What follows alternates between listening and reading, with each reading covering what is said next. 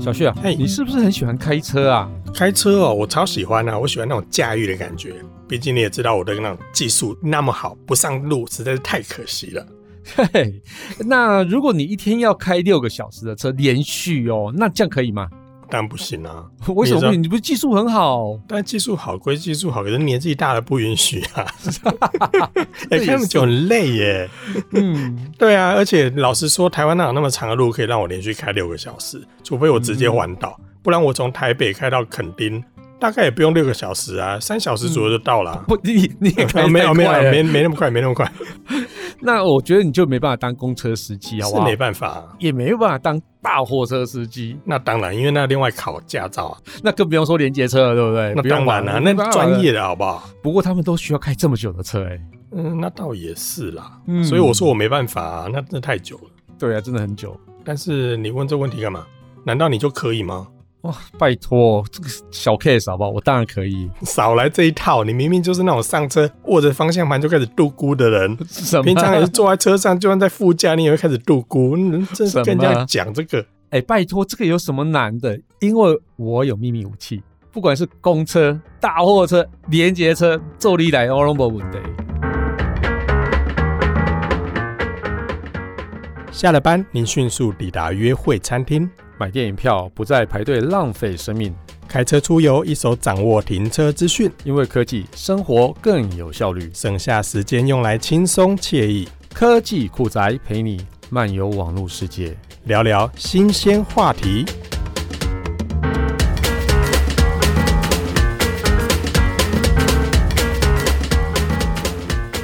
它是什么秘密武器那么厉害？你该不会告诉我说是你灌了两罐 B 群，还是说开了什么自动驾驶之类的吧？嗯，其实 B 群是不用啦，但是有了自动驾驶之后，什么都没问题了，好不好？那个自动驾驶就可以自动帮你加速、减速、刹车、变换车道，甚至你只要设定好到达的目的地，它就说咻一下就到了，啊，不是咻一下到，还是要开车啦哦。那在车上基本上你只要注意自动驾驶有没有乖乖的开车，这样是不是很轻松？那照你这样讲，我也可以啊。对呀、啊，设定好，全部给电脑执行，那当然也是 OK 的啊。对呀、啊，可是开公车、大货车，他们也没有自动驾驶啊。所以你说你要能够开什么公车、大货车、连接车，那现在目前还不是都在研发阶段，嗯、而且不能上路啊。其实我原本跟你想的一样，我想说，哎、欸，这公车、大货车、连接车都还在努力阶段哦。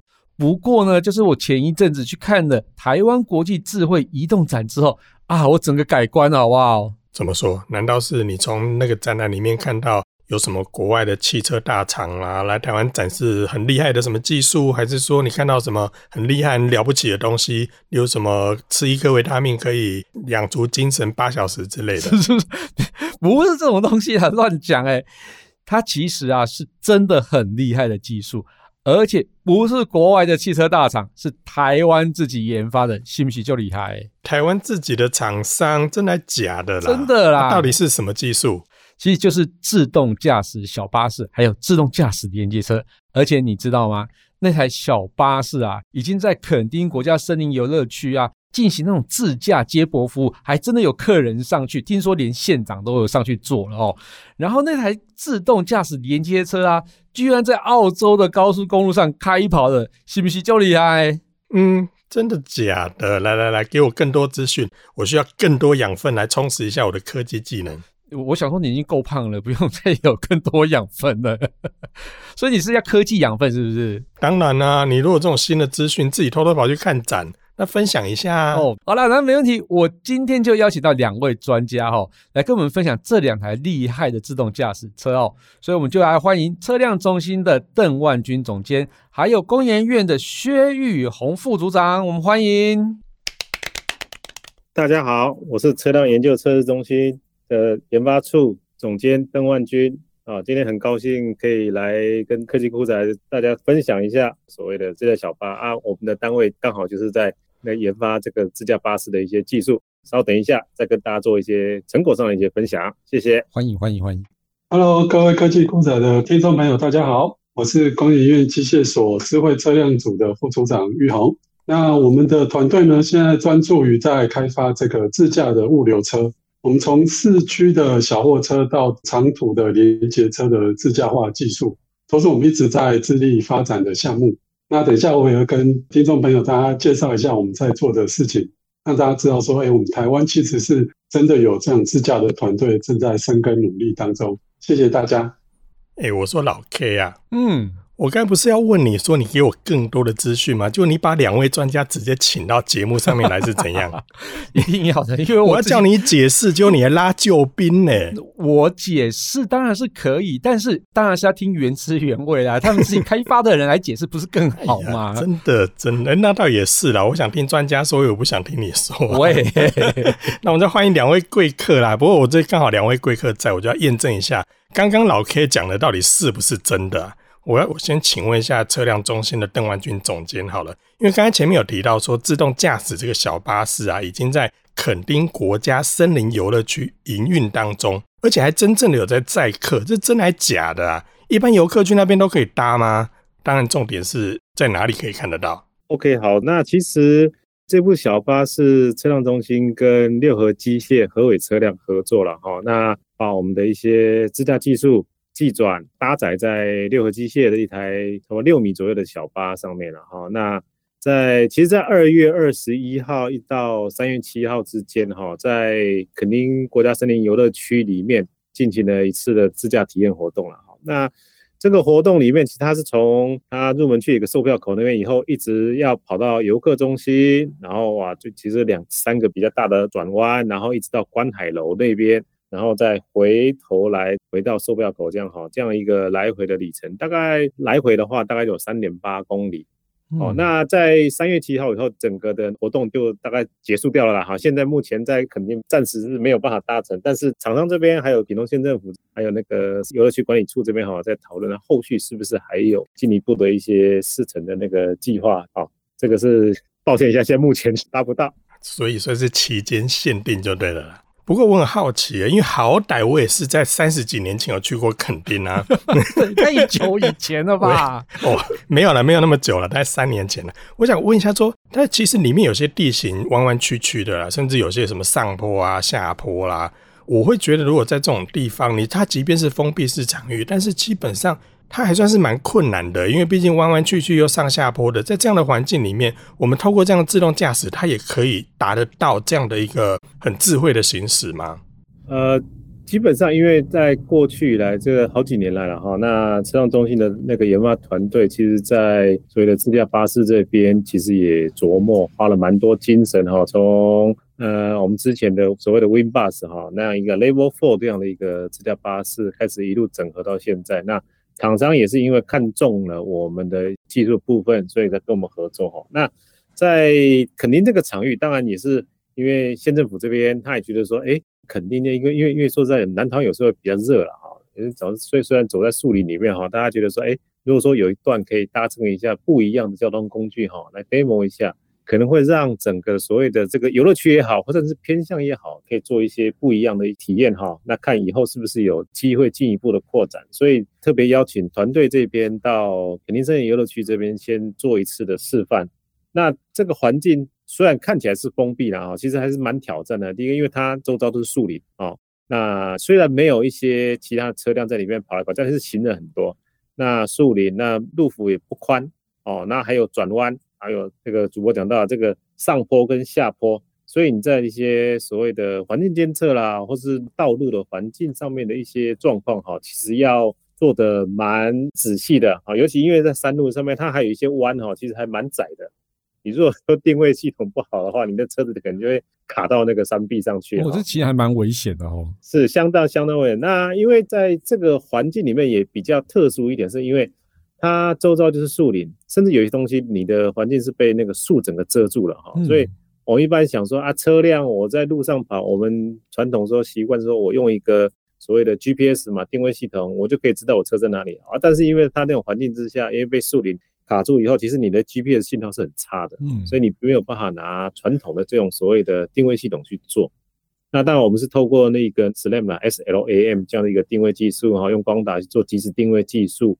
然后才有办法在这个山路里面哈这样跑，嗯，好，那这个全程都是用 SLAM 在做啦，因因为像有一些你就好比你在隧道里面，你完全没有 GPS 讯号，你一定是要靠其他的方式去做。那那我们主要是用 SLAM 下去做，那才能在这样的一个比较不一样的环境啊，哈，跟我们市区里面的不一样的环境里面去跑。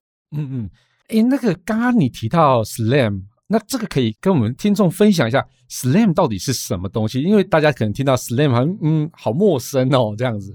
OK，好，SLAM 技术基本上就是说我们在车子在跑之前，可以先用一台那个测绘车辆的图纸啊，它先用比较高精密度的光达去扫描整个路况，所以你扫出来会知道很多。我们讲说一个点云密度的一个 map，我们讲说一个 map 好了。嗯。那 map 出来以后，其实你在经过一些调整校正完以后，就等于说你的车子电脑里面就有一个地图，说好，我原来整个路上的状况是长成那个样子。那我的小巴士在进去跑的时候，我只要我的光达打出去。它去比对整个附近的一些 map 里面的一些点云的一些密度状况，我就知道我的位置在哪里了。嗯哼，就是用这样的一个方式去做啊，它不是靠 GPS 去去慢慢去定说我的位置可能在线的哪里这样子啊，因为这个整个它在肯定这个路里面哈，它也没有我们一般就画那个白线啊哈，路上那个白线我们也没有车道线可以辨识，那基本上就是。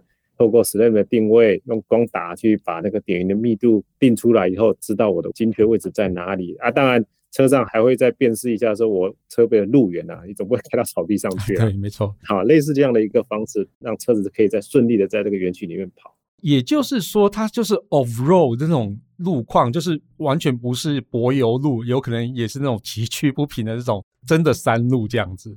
它是一个山路，没错了，而且又弯弯曲曲的。哦，还好，因为因为在园区里面速度也不能太快了，就依照我们的这个调性这样慢慢跑这样。嗯，哎，不过有点好奇哦，就垦丁它其实还蛮多野生动物啊，因为是国家森林公园嘛，那会不会有突然有一只什么鹿啊，还是羊啊跑出来这样子？我们是没有遇到啦，但是如果说真的遇到的话，车子应该就是自动会停下来嘛。我们车上会会会有侦测系统啦，停下来。嗯、那如果它真的不走的话，我们车上其实都有辅助驾驶嘛，那可能要下来请这些动物去 让一让啊，让让路啊。没有那个动物会不会说此树是我栽，此路是我开？对，哎、欸，小旭，我跟你讲，嗯、你下次他们在开放的时候啊，嗯、你就是。套的一个头套，你说我跳出来是不是？路，那就，去我也 跳出来去拦路，你当成拦路虎这样子。哎，其实原来车上其实还有辅助驾驶。哎，那这样乘客啊，他们会不会有这种质疑呀？就明明就驾驶有在那边，一定是他开的啊？不会啦，因为其实我们不叫辅助驾驶啦，应该随车就是说我们讲工程师比较好了。嗯哼，那他基本上他在车上的时候，他手不会碰方向盘哦。我们车上车上还是有方向盘，但他不会去碰。那一般民众也看得到，嗯哼，曾经有游客就是说，哎，那个司机，你你对他他当然他们叫司机啦，你是不是在开车啊？没有，他把手举起来给他看啊。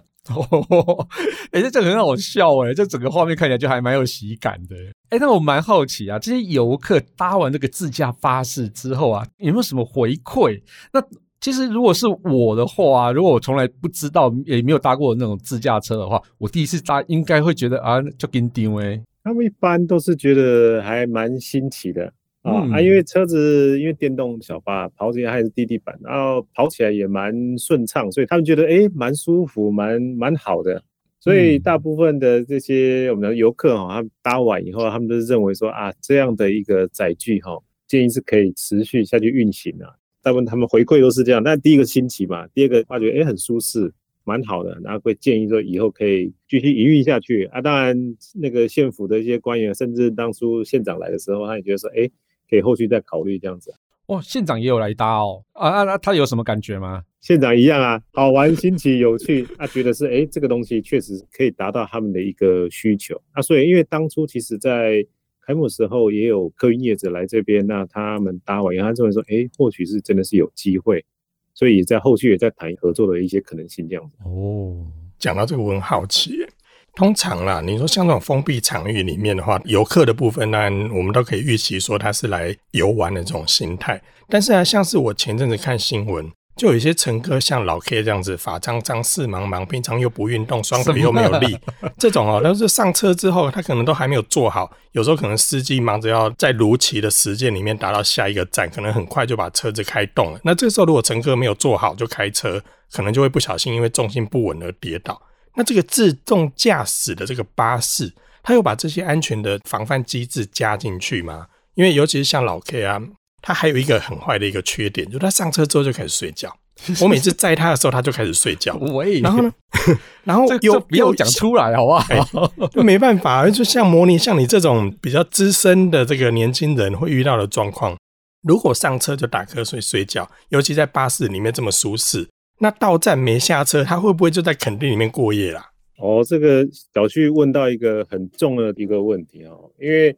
我们也担心说，私家巴士上面在开的时候，万一有人不小心跌倒啊，或者说有人这个妈妈急着要去血拼啊，冲下车，小孩子留在车上，所以其实车上都有一些技术在上面哈。一个是我们讲说智慧座舱了哈，那在以乘客上来看的话，其实它本身它座舱里面万一有跌倒的时候，因为车子里面会有摄影机，它如果跌倒的话，它其实它可以侦测得到，它会发出一些警告讯息出来。哦，那因为车子本身可以跟后台联系，所以其实后台这边也可以及时去看到车里面的影像。哦，这个是针对跌倒部分啊。如果说看起来，哎，如果有需要进一步的一些协助的话，那当然就可以马上通知一些有关单位去协助处理了哈。那另外刚刚讲到一个重点，就是小孩子遗留这个东西，其实在欧洲现在法规里面哈，我们讲说那个行车评价，它也把这个所谓儿童遗留在车上这样的东西哈，呃，列为一个评价项目。所以车上我们也配置了六十吉赫兹雷达了哈，那基本上只要小孩子哈，你有一些呼吸心跳，小孩子留在车上的话，他会马上警告通知，哦提出警告箱出来啊，就比较不会有一些经常看到说啊，突然把小孩子留在车上哈，那个车窗要打破玻璃才把救小孩子啊，这种事情就不会发生，哦，这个都都有考虑到，我小旭真的是很厉害。没有，这亲身经验嘛，因为毕竟 我常在老 K，他常发生这些情形，你下次我下车都不叫我起床啊，你真过分好不好？不过是认真说，我还是蛮好奇的，因为听众朋友可能会很疑惑说，车辆中心为什么要去开发这样的一个技术？那这样的技术基本上像刚才所提到，我们在垦丁这样的一个封闭园区，甚至现在有很多的巴士的一些营运业者想要透过这些技术来导入。那当初为什么你们会想要开发这样的一个技术？那开发过程中有没有什么？特别困难或者是特别有趣的事情。好，小旭这边问到，我可以分享一下哈。那其实早期因为巴士上面基本上大部分都会有 camera 哈，摄影机的部分哈。那早期当然是防止这个司机还是这些乘客有一些不好的动作啊，打司机啦，还是说说司机乱开车啊，一一边开车一边玩手机，类类似这样东西出来。那后来因为车辆开始会有一些所谓的自动紧急刹车系统 AEB 这样的一个。安全系统出现以后，其实有可能在某些状况之下，你人会有跌倒。那尤其以后如果说你这个是自驾巴士上面，你甚至车子上面可能会没有，然后这个随车的人员的时候，你有可能你车上万一只有少数人，或是真只有你一个人时候，万一你跌倒，你可能需要进一步的一些协助。那所以在基于这样的一个状况之下，会去开发所谓行人侦测这样的一个技术了哈。那儿童遗留的部分的话，当然是主要是从小车的部分开始，因为国外开始有一些标准，已经开始这样去评价车辆的时候，那陆陆续续，大家偶尔我们在新闻上面也可以听到这样的一个小孩子留在车上，一些发生一些憾事也好，或者说啊，赶快去把小孩子救出来也好，这样的一个事情发生啊，哈，那所以我们也投入这样的一个技术开发。那其实，在开发过程中，哈。当然，就是说你跌倒要跌到什么样子哦，其实这个 因人而异啦哈。嗯，我是要找一个胖子去跌，还是找一个瘦子去跌哈？啊，还是跌左边跌右边哈？往前翻还是往后仰哈？其实这个这个都是过程中你必须要去 去思考的哈。我我推荐你一个人选啊，就让小旭去跌倒啊，他就是比较胖的那种的，所以看起来应该威力蛮大的。对，如果你需要老人测试的话，基本上老 K 就可以应征这个职务。嗯，喂，来啊，互相伤害啊。那因为像小朋友那个，我们讲说儿童遗留这个哈，因为小朋友很多是在那个安全座椅上面，所以会考虑到一些你安全座椅上面什么一些遮蔽，因为你要盖毛毯，一些遮蔽上的一些问题，因为侦测到一些细微的呼吸动作，所以在过程中会需要就一些我们讲技术人员在做一些演算法啦，一些开发部分的话，确实这是要考虑蛮多状况。就像我基本我不管你车子大小，我的安全座椅向后还是向前。这可能你要做的一些技术上的开发可能就不一样，对，还是有一些我们讲说美科在这里面的。哎，其实真的要开发一个技术真的是很辛苦哈。不过我真的有点好奇啊，就是这台智慧小巴它的下一步是什么？例如说，这台智慧小巴还能加入哪些功能，可以让它变得更强大一点？哦，应该这样讲哈。小巴是一个，我们讲电动小巴是一个载具了哈，一个平台。那其实它可以放的东西其实还蛮多的，也可以讲说，呃，车辆是从我们讲说从行动通讯手机以后，下一个最好的载具平台。哦，那你大概可以想到的东西都可以放上去了。哦，那除了刚刚讲到所谓自动驾驶系统啦，或是人员跌倒侦测这些，我们传统可能比较想得到之外，那比如说像透明显示器哦，智慧座舱那种的，对对对。那你对小车来讲，对我们一般的驾驶了，哈，可能说，哎，对你的这个驾驶人，你可能可以有很多的一些 infotainment 娱乐设施啦，哈，或是环境上面的一些。沉浸式啦，好让你觉得开车很舒服之外，哈，那对巴士这样的应用上来讲，比如说像我们我刚刚讲到这个透明显示器哈，那其实透明显示器可以把它当做窗户哈，跟户外东西做叠合。那我们想象说，我们今天这个很快乐的在欧洲的某一个古老的一个城镇里面哈，坐着巴士在慢慢走，你是从窗外看出去，哎，有一间教堂。哎，这个到底是什么教堂？你搞不清楚啊，你也不知道该怎么查。哎，其实你的窗户可能就是一个透明显示器，它可以直接就依据你的人脸的眼睛的视线，直接把它对应出来，然后就框起来跟你讲说，哦，这个是什么什么什么教堂，建于几年这样子。哦，这样导游跟领队都要失业了，哦，不一定啦，导游还是要带你去，还是要带我们去的。那这是一个新的尝试，那因为这个东西还比较前端哦，那。其实这个技术我们也在工研院这边在合作在开发中。嗯哼，哇，这个技术是蛮厉害的。哎，那你们这开发这个自动驾驶的小巴，是不是啊？你刚刚有说客运业者有来看嘛？那是不是也有业者跟你们洽谈技转啊，或者就是一些合作的方向？这个也是有哈。那个老 K 这边也是问到一个重点，就是说，因为其实技术再怎么开发哈，最好是不是说这个我今天技术开发完就放在柜子里面锁起来，大家自己觉得很厉害这样子哈。我们就是。基本上我们是希望的可以技术落地，所以基本上除了这一台这个小巴之外哈，那也有一些其他业者，他是说他看中于说，哎，你这个自驾系统的能力，所以他不是要来认为说，哎，我能不能用 Level Two？我们讲说不到 Level Four，他可能他想要用 Level Two 去赚钱，嗯哼，因为以现在整个车辆市场来看的话，我们讲说第二级哈 Level Two 这样的一个自驾系统普及度越来越高。那国内很多模组厂商，其实他看重于是这个，因为这块现阶段比较好赚钱啊，这样是不是？所以是，嗯，那 Level Four 会比较前端一点，这个还要蛮长一段时间 cook 哦。但是厂商在 Level Two 这一段，他等于说他把 Level Four 的技术慢慢往下荡哈，下放到 Level Two 这样来的话，他们是很感兴趣的，所以已经也有厂商在这样子啊，当然也有也有也有。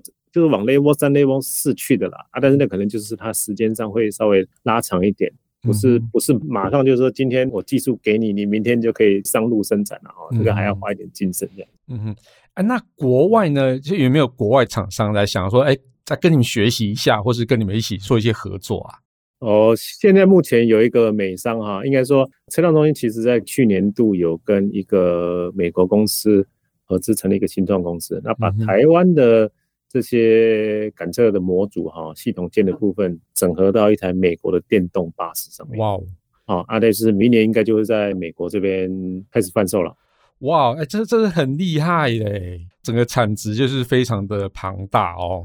但是我觉得对民众来讲哦，大家应该是还蛮想要体验这台全自动驾驶的小巴士啊。那我们刚才讲垦丁已经告一段落了嘛，那未来也有可能会再起。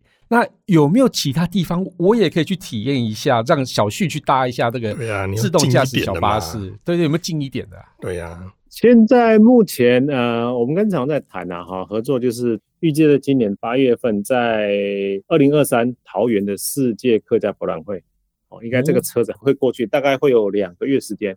哦，对，到时候如果小旭跟老 K 想体验一下的话，到时候可以去。报名，快去打针一下。小小旭，那我们就刚那一招啊，你就是扮演那个拦路虎，然后我去 吃素是我老人在车上睡着这样子。哎，我我们分配一下好了，此处是我摘我来念，然后此路是你开你来念。好好好好好。哎，其实我真的觉得自动驾驶小巴士啊，在未来啊，一定是非常重要的一个交通工具啊，尤其是要应付像你的这个情形，上车容易睡觉了，什么啦？我觉得这个真的很重要，好不好？因为其实我常常真的还蛮常坐车坐过头的，就是在职业上面睡着这样。你不止坐车会坐过头，你就算给人家载也会暴露，然后让人家开过头。例如要去新竹开到头份之类的。你为什么要讲这种陈年往事？哎、欸，拜托，我是就是一时脑雾，好不好？好啦，其实就蛮期待早一点可以看到这样的自动驾驶小巴士啊，可以这次投入营运啊。哎、欸，对了，前面其实你另外还有提到说，这种自动驾驶的连接车已经在澳洲的高速公路上面跑来跑去了。对对对，好哟。关于这个，其实我也很好奇，哎，这个基本上它不是在我们的高速公路上跑来跑去，而是在澳洲的高速公路，哎。针对这件事情，我们来请教一下工研院机械所的薛副组长，他是真的在有车的高速公路上面开吗？还是说，在这个车辆在行驶计划的过程中是有一个封闭路段，像刚刚的这个巴士的部分吗？还是说，澳洲政府他怎么会这么勇敢，想把这个连接车？诶，它体积非常大，诶，那如果把它直接放在高速公路上面行驶，难道他们没有其他考量吗？啊，那我跟。听众朋友，还有跟两位主持人，我大概先有个先情提要，就是说，为什么澳洲政府呢？他们这么勇敢的让我们台湾的自驾车的团队可以直接在那边报？那其实最一开始的缘起呢，是因为我们在呃四五年前呢，我们其实就已经工研院机械所这边呢，其实就已经跟日本的卡车厂有技术的合作。那那时候呢，我们是将我们国产的这个自驾车卡车的软体技术。去寄转给日本的卡车厂，那那时候日本就已经在他们的厂里面有做自驾的运行，所以我们在四五年前其实就已经对外证明了说我们工业机械所的这个自驾车的实力。那也因为这样子，去年澳洲的这个高速公路的营运商 Transurban，他们其实是想要发展他们自己在澳洲墨尔本当地的一个所谓的智慧物流这样子的一个技术。但是因为澳洲他们本身呢，其实是没有卡车的车厂，那澳洲的当地呢，他们也没有相对比较成熟的自驾车的技术团队。那因缘际会，他们就找上了我们。所以，我们呢在这边除了技术成熟度获得国际车厂的认可之外，那其实还有一个很关键原因，也不瞒各位说，也是因为我们台湾自驾车的技术呢，比欧美那些知名的车厂还要来的便宜。那回过头来说，为什么澳洲会愿意让我们在上面跑？那当然绝对不是只是因为我们便宜，或者是说哦，因为我们在其他国家有跑过，那澳洲政府他们就会轻易的放我们直接上他们高速公路。那我们在去年呢，其实我们就已经花了超过半年的时间，我们先在澳洲的 M1 高速公路去收集当地的这些车流的资料。那回来台湾之后呢，我们就建立这个澳洲道路它的一个车流的模型。并且将我们的自驾车放进这个虚拟的车流模型里面，那我们去做了数以千计、数以万次的模拟，把所有有可能发生的交通情境都模拟确认过一次，去确认说我们自驾车确实可以在这样子当地的道路去做正常的行驶。那将这些资料呈现给澳洲政府，他们才同意让我们把自驾卡车运过去。那这里时候其实只是把卡车运过去而已。我们车子到澳洲当地之后呢，我们也在他们当地的封闭场域的机关里面呢，去测试验证了一个月。那就由当地的这个场域机关呢，他们有点像驾训班一样，他们去出考题，然后去确认在高速公路上可能发生的各种情境。那我们考试都通过之后，我们才获得这个澳洲维多利亚州政府他们颁发这个许可，让我们可以在墨尔本这边去做自驾的连检车运行。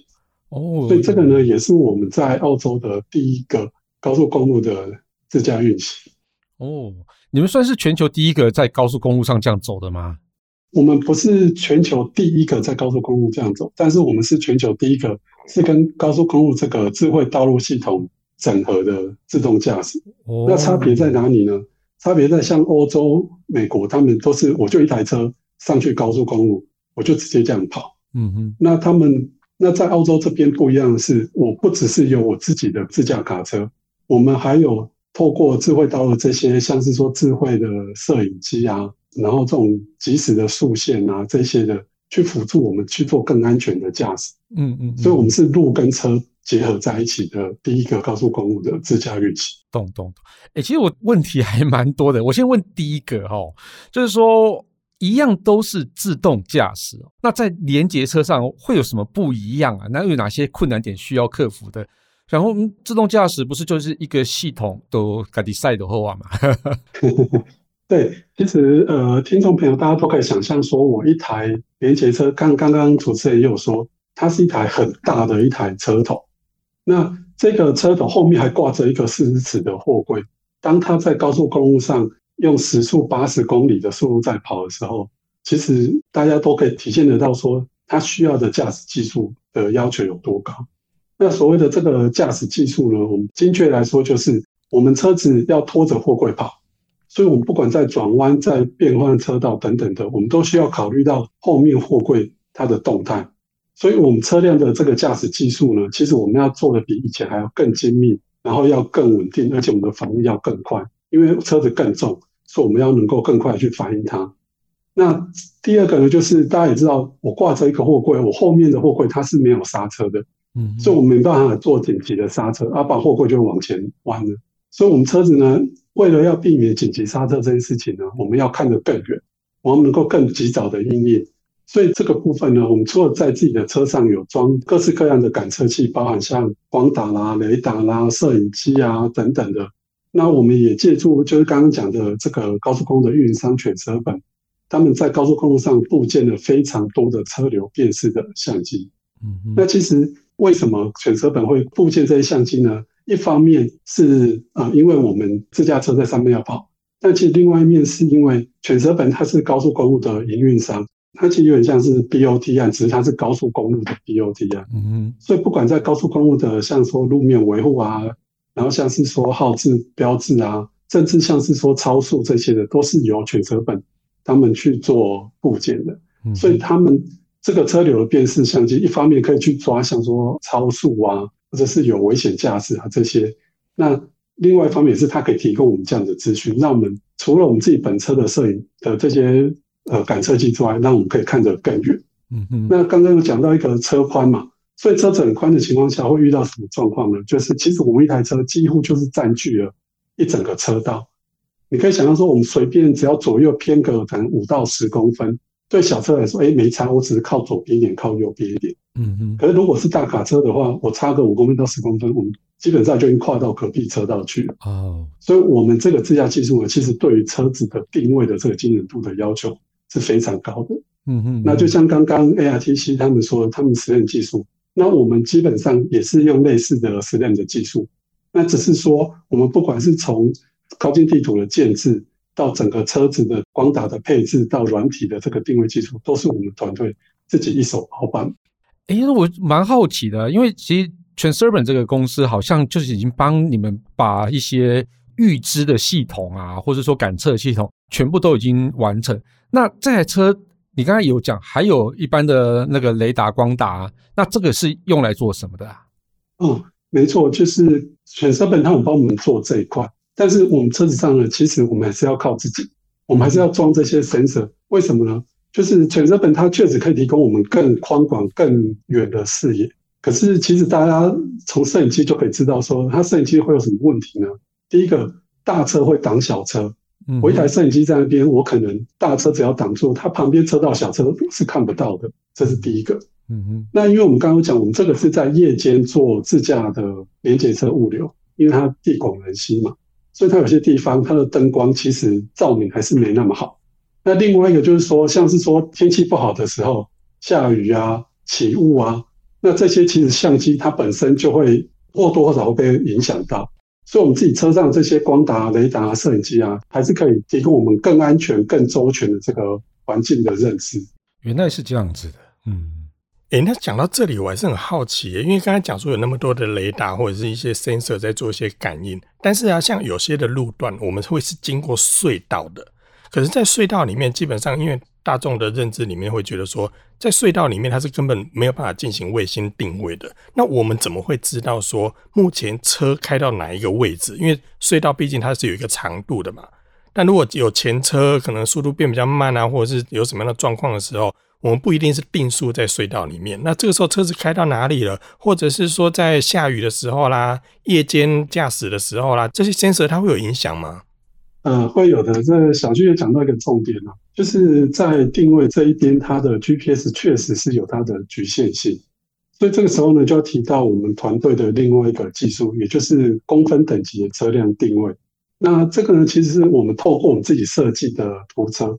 那我们会在自驾车上路前呢，会预先去收集当地的这个图资。那我们去把这些高精度的地图建立起来。像刚刚 ARTC 的邓总监有讲过，我们会透过 SLAM 的这样的技术去做定位。那当然，呃，我们两边团队的技巧各有不同啊。但是总归来说，就是我们这样子的定位技术呢，其实是完全不需要依靠 GPS。所以呢，我们也不会有说，哎，GPS 在隧道啊或天气不好的时候定位不佳的问题。那我们在 M1 的这个高速公路呢，我们其实已经建置了超过四十公里这样子的一个高精地图。那它其实还有一个额外的帮助，这个东西呢是在台湾比较不会遇到的，就是因为澳洲他们高速公路长，那他们在 M1 高速公路里面呢，即使是在隧道里面，他们也有交流道。哦，这么神奇啊！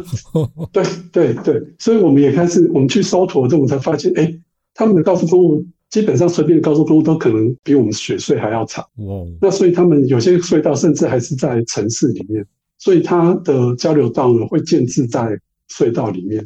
那对我们的影响就是，其实我们一般在高速公路上开，我们会在最高的限速上面跑。可是其实人开也一样，当你接近交流道的时候，你都会不自觉的把速度放下来，因为车子随时都会汇入，都会开进来，你得要有一个比较安全的速度。所以我们也是一样。那这个呢，我们就会需要我们精准的定位技术，我们得要知道我们现在在隧道内的什么地方，所以我们才能够知道说，哎，我们还有多远前面有交流道，那可能会有车子。会汇入进来，那我们才能够及早做因应。所以我们就透过我们这样子公分等级的车辆定位技术，去达到说，我们即使是在隧道，我们即使是天气不好、云很多的地方，我们都还是可以做到公分等级的定位。所以我们在纵向，我们可以知道我们前面距离多远有交流道；横向的，我们可以知道说，我现在跟我的车道左右车道距离多少，我车子要怎么做方向盘的微调。嗯，哇塞，很厉害哦！光听到这里，我就觉得超厉害的耶。嗯，尤其是在隧道里面有交流道，这个真的是让我觉得哇哦！那这样子怎么做判断呢？对，真的是太厉害了。因为毕竟在车里面，除了有交流道，你可能随时在开到一半，它不是从隧道另外一头出来，它是就离开高速公路了。这个其实，在中间要怎么去做判断？我觉得这个真的很厉害耶。但我更好奇的是，因为毕竟大部分在做这种自动驾驶的时候，大家都会锁定在比较公共运输啦，或者是说一般的一些自小客在上面去做一些协助。那为什么当初你们会想要选择连接车来作为这个智慧自动驾驶的目标呢？因为毕竟偏离个一公分、两公分，其实它误差就会跟一般的小车所发生的状况是不太一样的。然后我更好奇的是。连结车，它对于自动驾驶，它需求有这么高吗？OK，先说明一下，其实我们工业机械的团队，其实我们也不只是做连结车，我们也是做这种大众运输，像是说巴士啊这些起家的。那像我们之前在两年前也有在台中水南有做自驾柴油巴士的这种载客的试运行。那之所以去选择连结车，我们现在比较 focus 在自驾物流这一块呢？这样讲不知道好不好，但其实我们也是拜 COVID-19 疫情所赐的。就是从这个疫情开始之后，我们发现，哎，其实大家都宅在家里，那配送啊、物流这些的需求指数型的上升。那我们那时候就发现说，我就算是平常我载人，我大概就是可能早上六七点一直载到晚上十点，就是白天或者是说人潮比较多的尖峰时段这样子。可是物流呢，物流几乎是一天二十四小时都在跑的。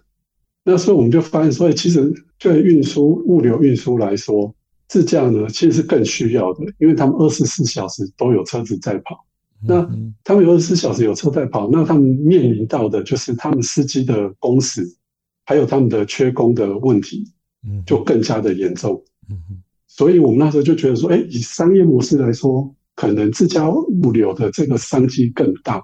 那对我们来说，我们的自驾技术其实是大同小异的，不管是用公车还是用卡车，对我们来说都是做一些微调，但是我们都是可以做，所以我们后来才会选择 focus 在自驾物流车这一块。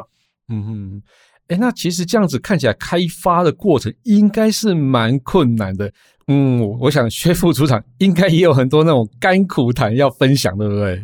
呃，对，确实是。那这个的原因，其实大家可以想见是，在台湾我们做这种技术开发，我们的技术人员，我们大概只有国外团队可能十分之一。嗯。那我们的经费搞不好只有人家外面大公司、国际公司，像说呃 Mobileye 啊，或者是说像 Waymo，我们可能只有它百分之一的钱。嗯。所以在这种情况下呢，我们其实在一开始都是自己咬牙在苦撑的。嗯。那为什么会我们还是想要做这一块呢？其实。都是因为我们团队里面每个人，大家对于自驾车这一块，我们都有热情，而且我们有信心，我们有信念，说这个未来它一定会成，而且它一定会是一个非常高光高亮的一个产业。那所以，我们大家都会看到说，哎，我们的研究所的同学啊、朋友啊，大家都去台积电、去联电、去联发科去卖肝，但是我们呢，就只能靠着自己的热情，然后一步一步的这样继续走下去。对，我觉得这样子整个开发的过程真的是还蛮艰辛，真的是要靠热情在支撑哦。不过这样子的技术，我觉得真的非常的厉害哦。那我比较好奇的是啊，如果要把这个技术放在台湾的高速公路上实现，你觉得机会大吗？嗯，这个问题哈、就是说我们其实有一点是想说，我们从国外去证明我们的技术没有问题。那现在我们已经证明了。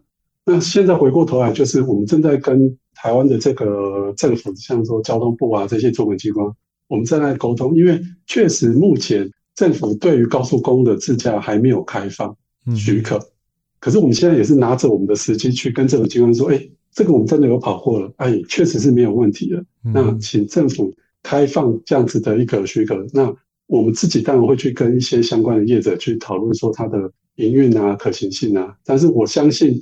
现在已经有一些初步成效出来，那不久的将来，我觉得大家应该就可以看到我们工研院机械所的自驾卡车在路上跑，这个我们是有信心的。哇塞，这个我真的非常的期待，因为如果假设这样的技术能够导入到台湾的产业的话，我相信应该对台湾产业会有很大的帮助。那不知道是不是可以透露一下，我们来探讨一下秘辛，有没有什么嗯可以透露的地方，可以让我们的听众朋友看到我们未来在这些技术的部分能够如何在台湾发光发热？好，这个我会分两个，一个分我们国内的规划，跟我们在国外的规划。那在国外其实很简单，就是我们已经证明了技术可行了。那下一步呢？下一步是我们希望，因为毕竟工研院是一个有点像是在台湾比较算是技术走在前面前瞻的一个机构。我们希望透过这样子的一个技术输出，去带动国内的这些相关的零组件的厂商，像是说我们刚刚讲的这些国内一些很多知名的一些雷达的厂商啊，做相机的啊，甚至做这种运算晶片的、做 chip 的这些厂商。我们希望就是打造一个自驾国家队，去对外说台湾从软到硬，从车子的最底层到最上层，我们都有相关的技术能力可以去输出到国外。这是第一个。那第二个呢，在国内的部分呢，我们其实光是从南北的长途的这个物流运输，就已经有很多物流业者有跟我们去谈，像是说呃绿色长荣啊等等的。他们其实都有跟我们谈说，他们自己有海运，那他们有自己的货柜，那他们会需要的就是，像是说他们从港口要一路的将他们的这些货呢，借由联结车呢去运送到各个的仓储去。那这个其实就是我们现在在澳洲做的事情。那我们就是希望有这样的成功案例，然后跟国内的业者去沟通、去洽谈，说在自驾这一块，我们确实是有能力可以去协导、去辅导这些业者。去降低他们成本，嗯，去提高他们的获利，嗯，那这是我们接下来要做的事情。所以，真的有国内跟国外的那个物流业者，已经真的在跟你们合作了。喂，没礼貌！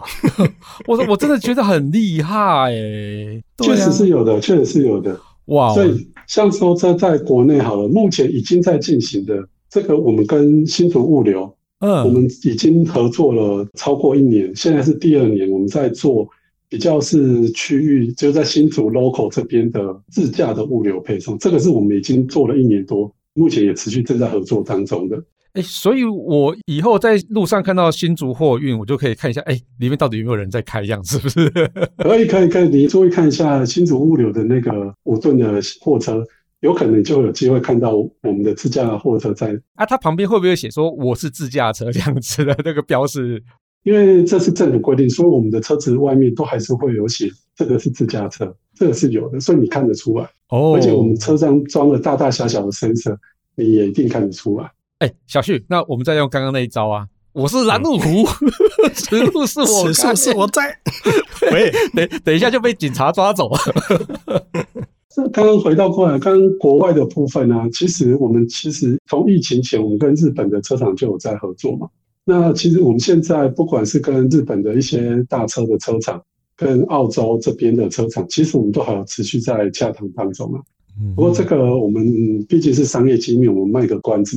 这个请大家拭目以待，我们一定还是会有相关的时机会继续进行。好啊，那等一下录完音之后再偷偷跟我们讲就好了啦哦。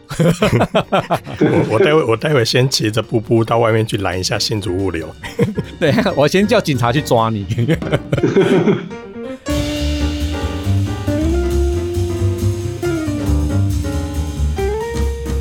哎，老 K 啊。哎，你今天找来的这两位专家，真的是让我叹为观止。哎，是不是很厉害？对呀、啊，我真的没有想到说我们台湾在这个部分真的技术这么厉害，真的。对呀、啊，你知道，毕竟台湾就是科技宝岛，好不好？就是很多聪明又努力的人才，而且更重要的是，他们都非常有热情哦。嗯、科技研发真的是很难的事情，真的，而且我们很肯做，又很努力做，对不对？对对对，没错没错，所以我们才能让这个科技力啊不断的累积，然后。不过，哎、欸，小旭，我问你哦、喔，你刚刚访谈部分啊，你印象最深刻是哪一个地方啊？就隧道里面有交流道啊，隧道里面有交流道，这个人很印象很深刻，是不是？这真的超深刻，而且在里面还可以再做相关的定位，然后做一些相关的一些交通上的控管，我觉得这很厉害耶。然后前面所提到那个巴士的部分。其实那个地方也蛮厉害的，因为毕竟已经真实可以让台湾的民众去体验到、嗯。对，真的可以让台湾人知道说，哦，我们这技术这么厉害。哎呀，不是只有外国那些厂商厉害，我们自己也很厉害，好不好？真的，真的。嗯，而且不止并驾齐驱，我们还更超越了一些相关的技术。欸、有些国家是他们连这个技术都没有，要引用我们的耶。对，真的。对呀、啊，所以我这边是不是可以再帮车辆中心这边再宣传一下？因为刚刚有提到嘛。在八月份的时候，我们这个自驾小巴，哎、欸，还会在在实际上路呢。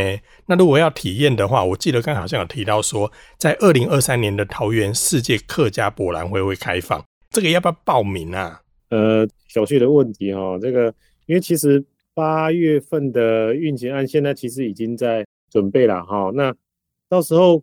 需不需要报名？可能要问 问一下厂商哈，因为会再跟厂商这边在合作啊。因为还有那个，因为他的主办单位是文化部跟那个桃园市政府嘛，会再早一点时间再观察一下了哈。那预计到时候会是会有两部自驾小巴在那边跑。嗯、哦，那到时候报名可能是不用啦，但是可能是不是因为这种一般比较前端的这些载具哈的部分，其实民众大部分都还蛮感兴趣的，可能要排排队吧，我在猜啦。哎、欸，我觉得一定会爆满，好不好？对啊，大家一定突然想体验看看呢、啊，看到底这个没有驾驶的这个小巴士是什么感觉。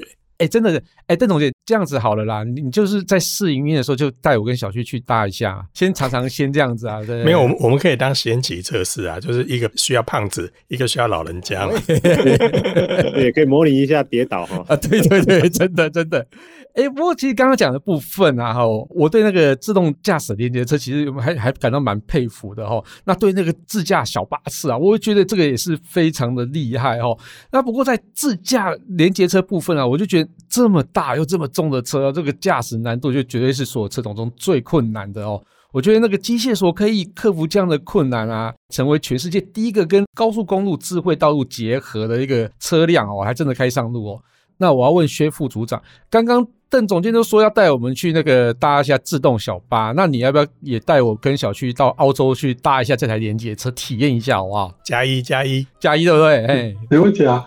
因为我们其实跟澳洲全车本在去年的合作呢，他们其实也是双方合作非常愉快，嗯、所以我们现在持续还在谈说，那我们在澳洲更多的地方呢去做这样子的一个自驾的运行。嗯，所以之后有机会的话，我一定会邀请两位主持人一起去澳洲体验我们的车子，因为要知道，呃，国外其实有很有名的叫做麋鹿测试，就是测试有麋鹿会直接从路旁直接冲进来。嗯，那澳洲其实我们有遇到是袋鼠测试。是袋鼠会直接冲进我们的路中，其实，在高速公路上也会哦、喔。嗯，所以刚才说要邀请我们去，就是一个要扮演麋鹿，一个要扮演袋鼠就对了。对对对对，那还是不用好了，那还是不用好了。对对对对，谢谢学父。我那个我们就找找另外的人去测试就好，我们在车上啊，我们在车上好不好？